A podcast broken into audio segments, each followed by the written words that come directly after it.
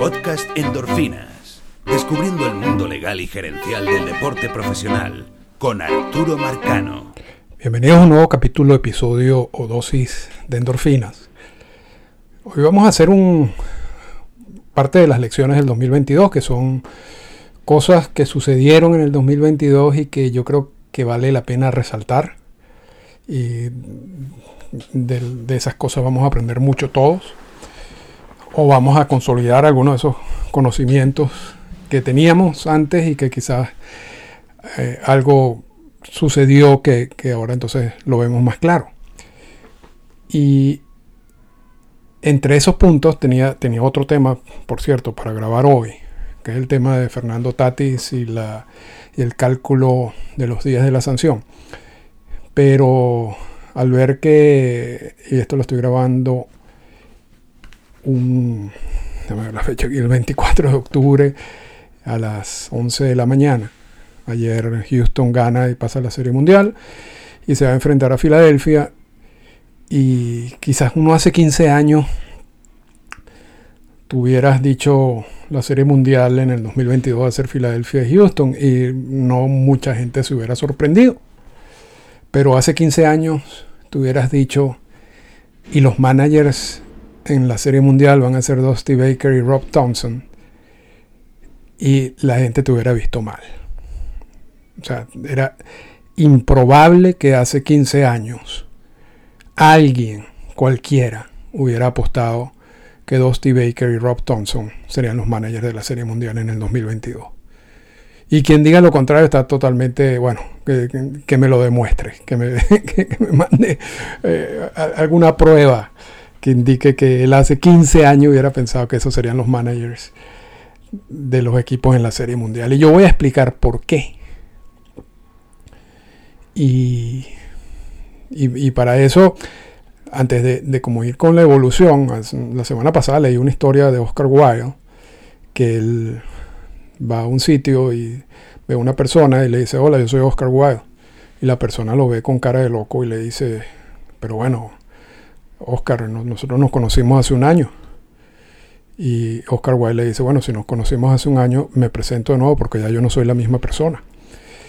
Y, yo creo que en ese sentido, todo eso tiene que ver mucho con Dusty Baker. Tiene que ver mucho con Rob Thompson. Tiene que ver mucho con, con una gran cantidad de managers que hace 10 o 15 años lo que era como la, tendencia en ese momento hubiera descartado totalmente, porque no, no reflejaban lo que ellos querían que un manager hiciera. Y que al cabo del tiempo, yo creo que mucha gente también se equivocó o no considero que, la gente también tiene la capacidad de, de aprender, de adaptarse y, de aportar bajo las nuevas, bajo los nuevos parámetros. Y ese, repito, ese yo creo que es el caso tanto de, de Dusty Baker y Rob Thompson. Pero vamos, vamos primero, vamos a hacer un paseo para entender por cómo llegamos hasta aquí. Y se puede decir que, porque también hay, hay, una insistencia con lo de la vieja escuela y nueva escuela, que para mí no existe ya eso pero lo, hablamos después en, el podcast. Durante mucho tiempo, la figura del manager, y hay un libro muy interesante que se llama In, Search of Pennants, en búsqueda de campeonatos, donde te hace un análisis, eh, o creo que se llama In Pursuit of Pennants, eh, que te hace un análisis de las figuras gerenciales y de manager a través de las décadas. Y, se puede decir que por muchísimo tiempo la figura del manager, y, esto lo hemos tocado anteriormente en el podcast, era una especie como de figura dictatorial. la gerencia le daba el equipo al manager y el manager luego se encargaba de hacer todo. Y la gerencia no se metía, era un pecado mortal que la, que la gerencia se metiera en lo que eran las labores del manager. Y la labor del manager es que cuando empezaba la temporada tú me diste el equipo y yo te devuelvo el equipo a final de la temporada con el campeonato. O sin el campeonato. Pero tú no te me metes aquí en la, toma de decisiones ni nada.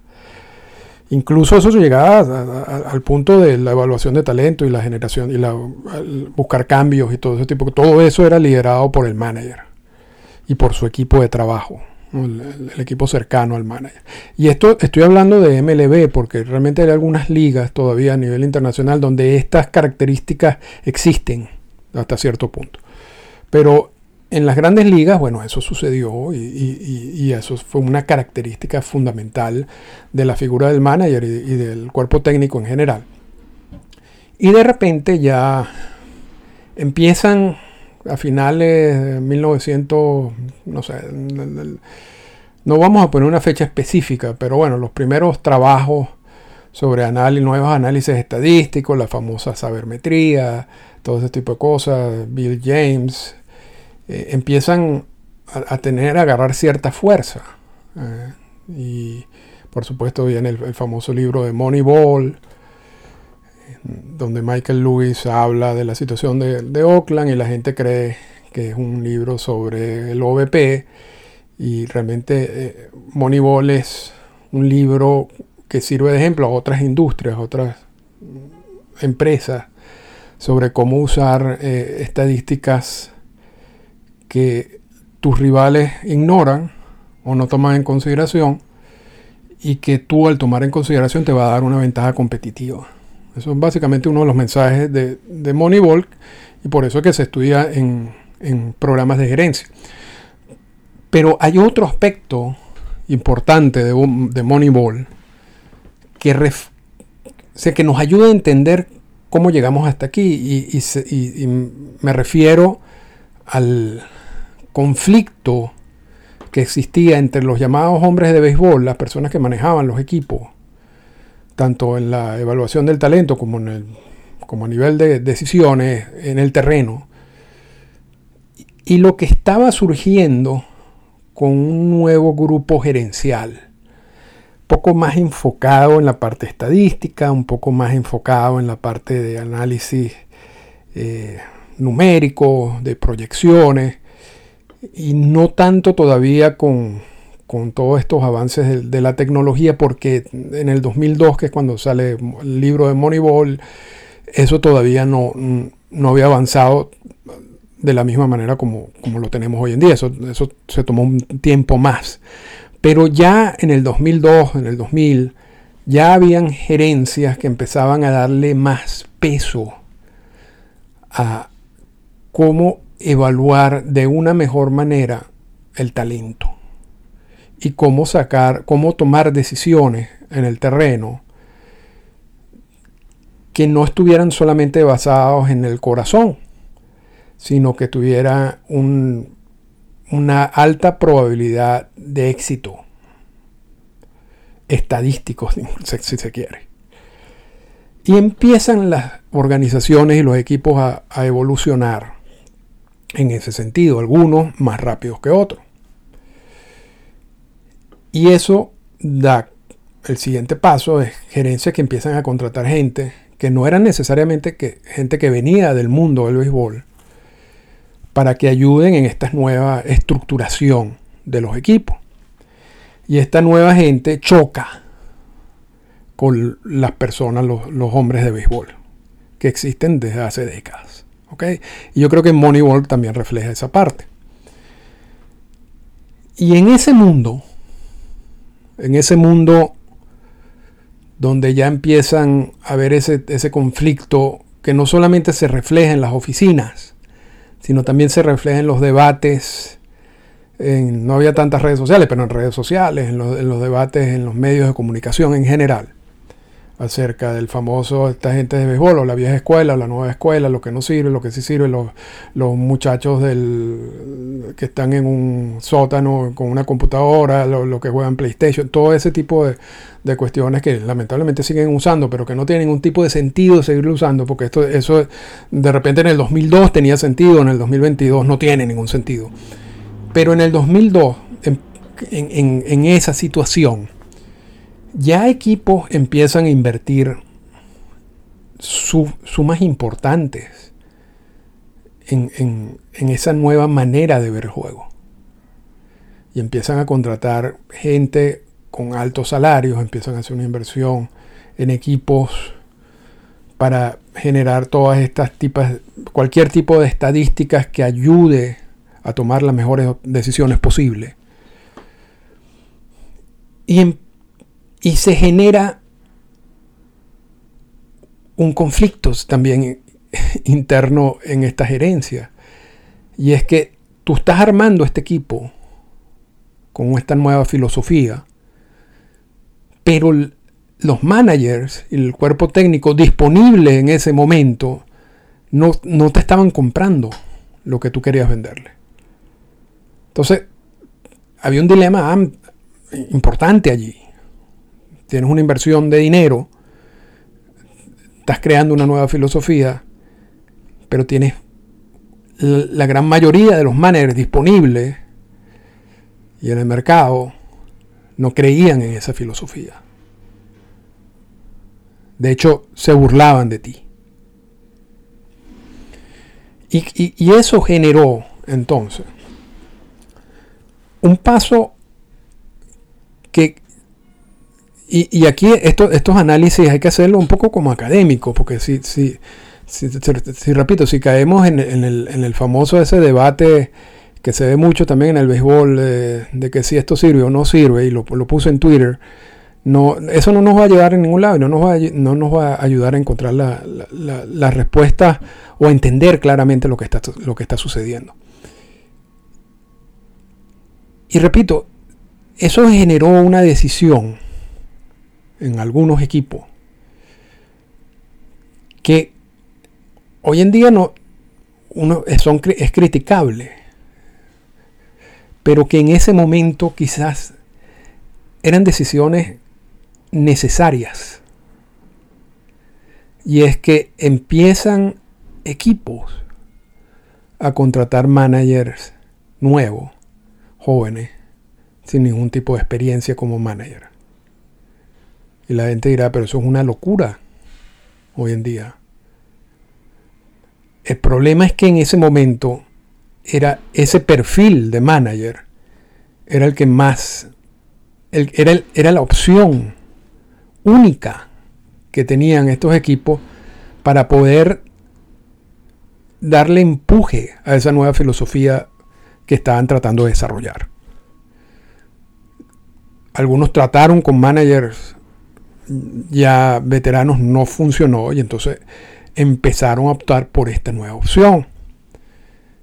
Y empiezan a contratarse una cantidad de managers sin experiencia, jóvenes, pero que estaban casados con esta nueva manera de ver el juego, de entender el juego, de, evaluar el juego y de tomar decisiones en el juego.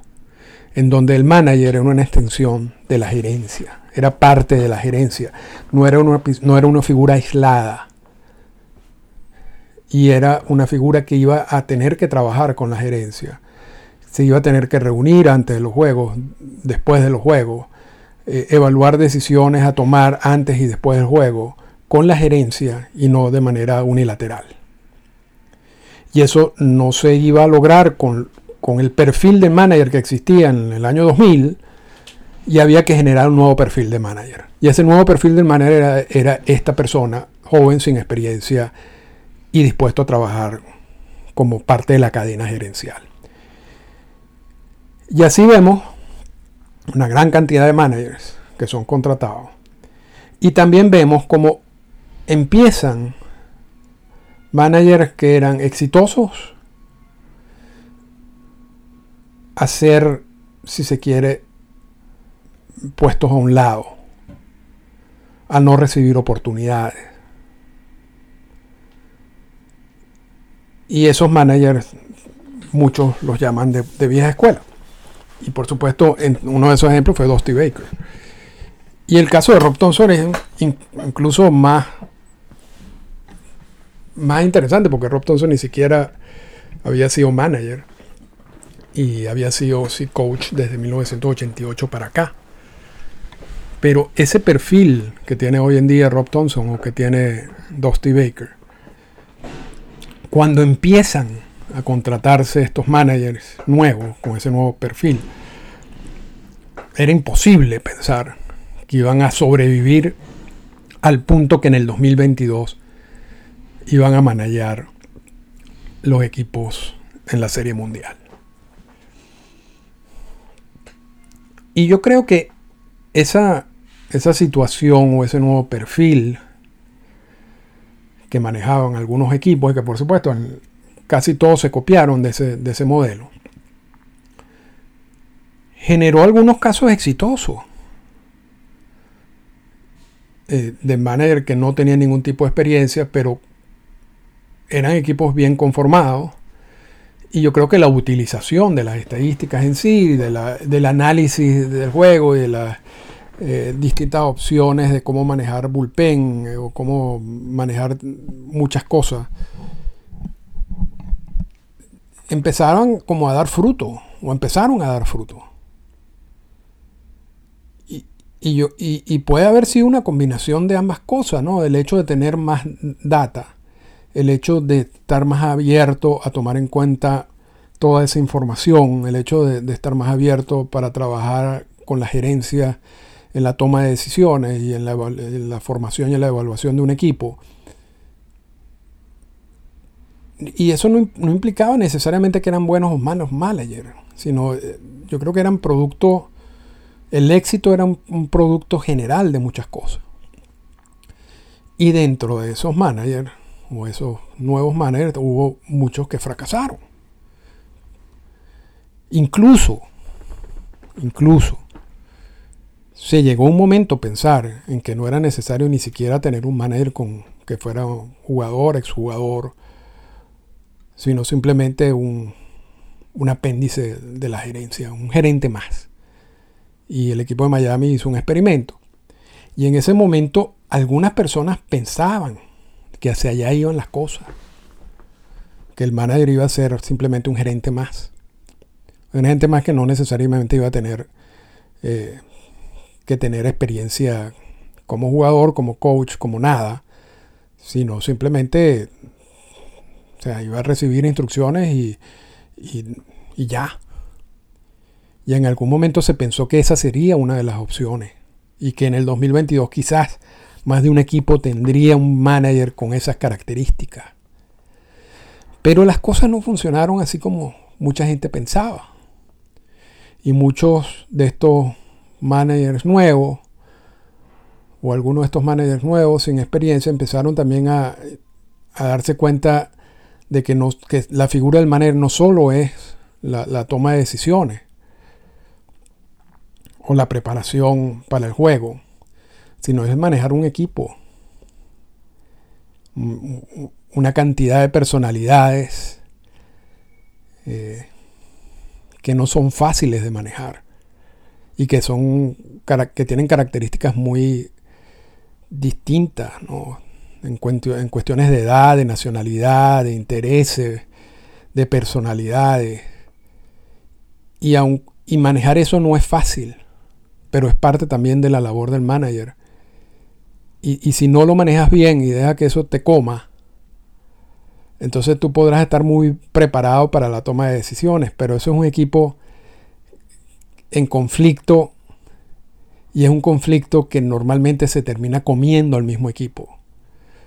No, quizás en una temporada no, porque se han dado casos de, equipos que son totalmente no, no, no son no tienen lo que mucha gente llama química y aún así son equipos ganadores por el talento que tienen, pero a la larga esos equipos no funcionan. Y parte de la labor del manager es poder manejar eso y poder hacer que, ese talento que tú tienes y que tú estás confiando haga todo lo posible para, para ejecutar ese mismo talento y, en, el, juego. Y todo eso requiere de un trabajo también del manager.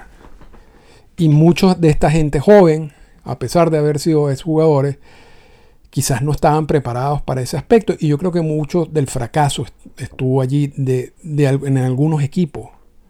Porque esto tampoco es blanco y negro, ¿no? Aquí hay muchos grises. Pero al mismo tiempo que uno empezaba a ver eso y empezaba como a, a entender que la figura del manager también abarcaba otros aspectos que eran igualmente importantes, también empiezan a caerle encima a todos estos managers veteranos que no necesariamente estábamos, asociábamos con, las nuevas, la nueva escuela. Y yo creo que de manera injusta también, porque era como tratarlo de que ellos, bueno, ellos eran así y no van a aprender, no van a evolucionar. Y uno de esos casos fue Dusty Baker. Yo creo que Dusty Baker eh, por mucho tiempo no se le dio ninguna oportunidad porque se evaluó al Dusty Baker de los años anteriores. Pero no se presentó la posibilidad que Dusty Baker iba a entender lo que estaban haciendo, adaptarse a cualquier sistema y aportar dentro de ese sistema lo que podría aportar. Y volvemos al cuento de Oscar Wilde.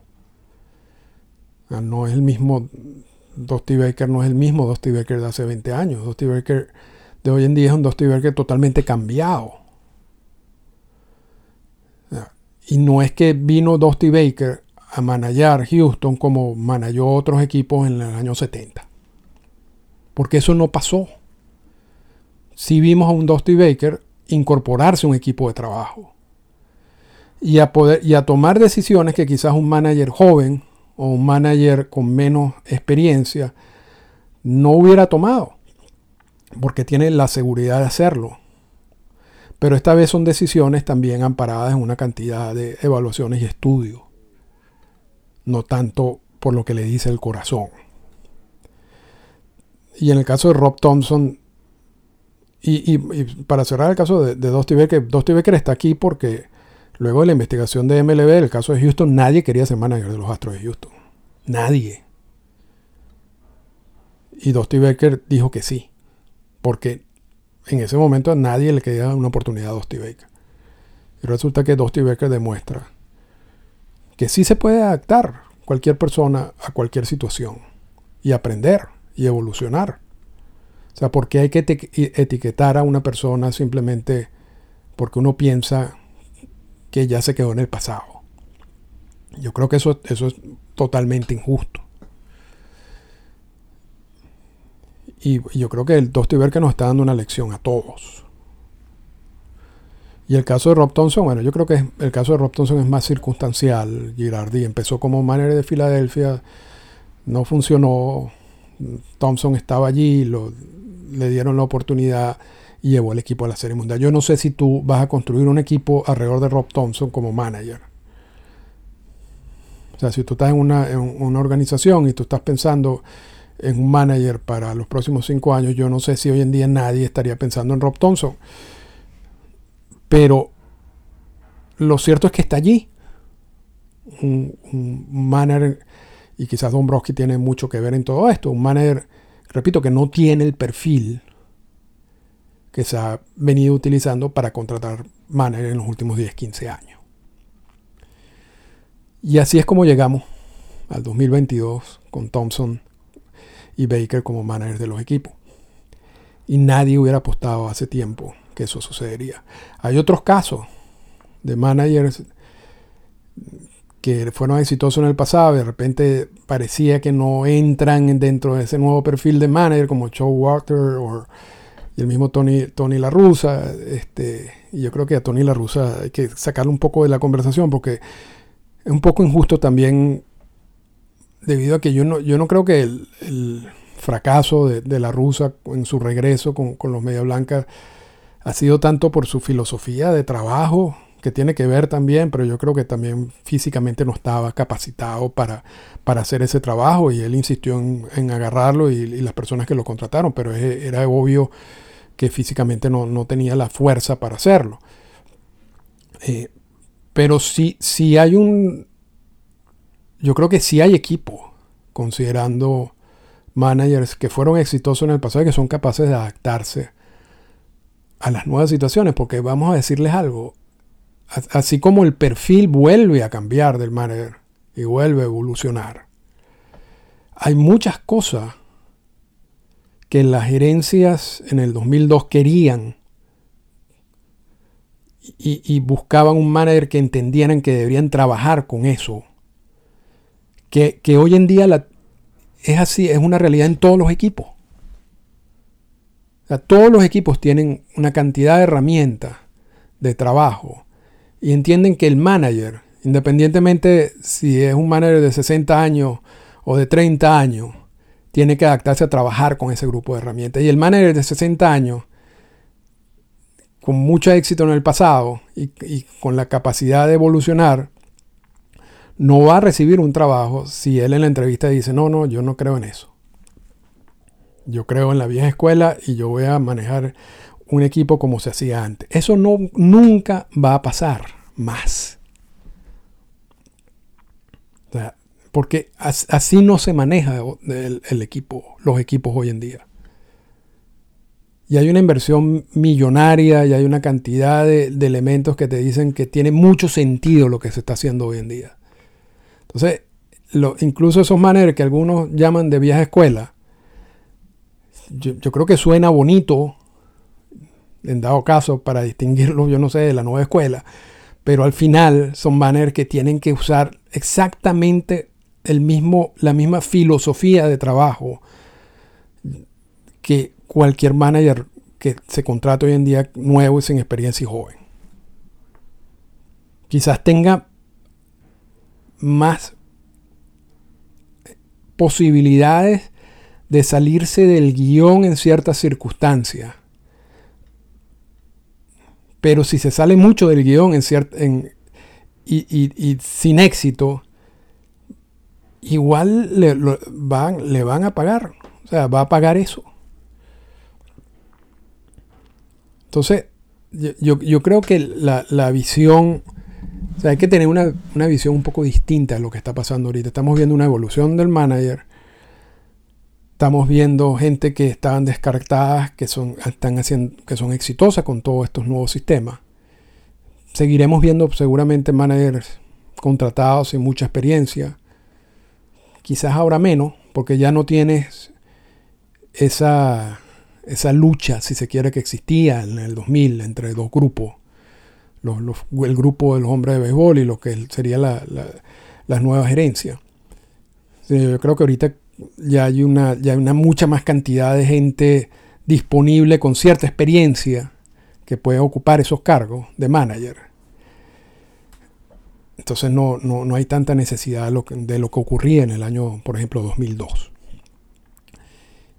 Y, y, salirnos un poco de verdad, con esto cierro, de que esta es una, de que esto es una discusión de vieja o nueva escuela, de béisbol menor, de, de fundamento. Todo eso ha cambiado. incluso los managers de mayor, que uno dice, de, mayor vieja escuela, si se quiere, vean, vean qué tipo de béisbol juega. En cuántos toques, por ejemplo, tuvo Atlanta este año de sacrificio. Con un manager que tiene todas las características de ser un manager vieja escuela. Entonces, no es tanto quién es el manager en cuestión de edad, en cuestión de qué hiciste en el pasado.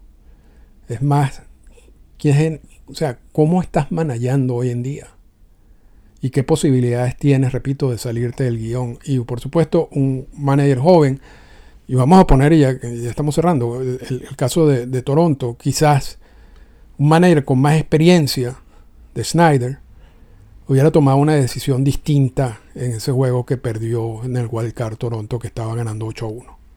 Hubiera tomado varias decisiones distintas. Pero Snyder yo creo que se apegó bastante al guion y aprenderá de eso y le acaban de dar un contrato por tres años. Quizás un Montoyo, que era el manager que habían despedido, hubiera tomado unas decisiones totalmente distintas porque él sí tiene una amplia, tuvo una gran experiencia como manager a nivel de ligas menores y ya tenía un tiempo como manager de los Azulejos de Toronto. Entonces son factores que ayudan, que pueden ayudar a un manager a tener la capacidad de eso, de salirse del guion en un determinado momento. Y yo creo que eso puede ser bueno. en muchos casos. Y yo creo que algunos equipos lo están entendiendo y están buscando que ese perfil tenga esa opción. O sea, que el manager tenga esa opción.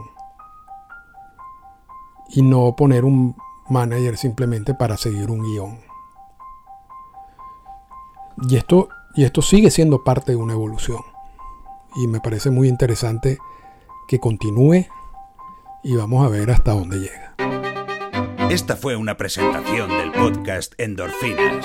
Para comunicarse con nosotros, escríbanos a las siguientes cuentas en Twitter. Arroba Arturo Marcano y arroba Endorfinas Radio.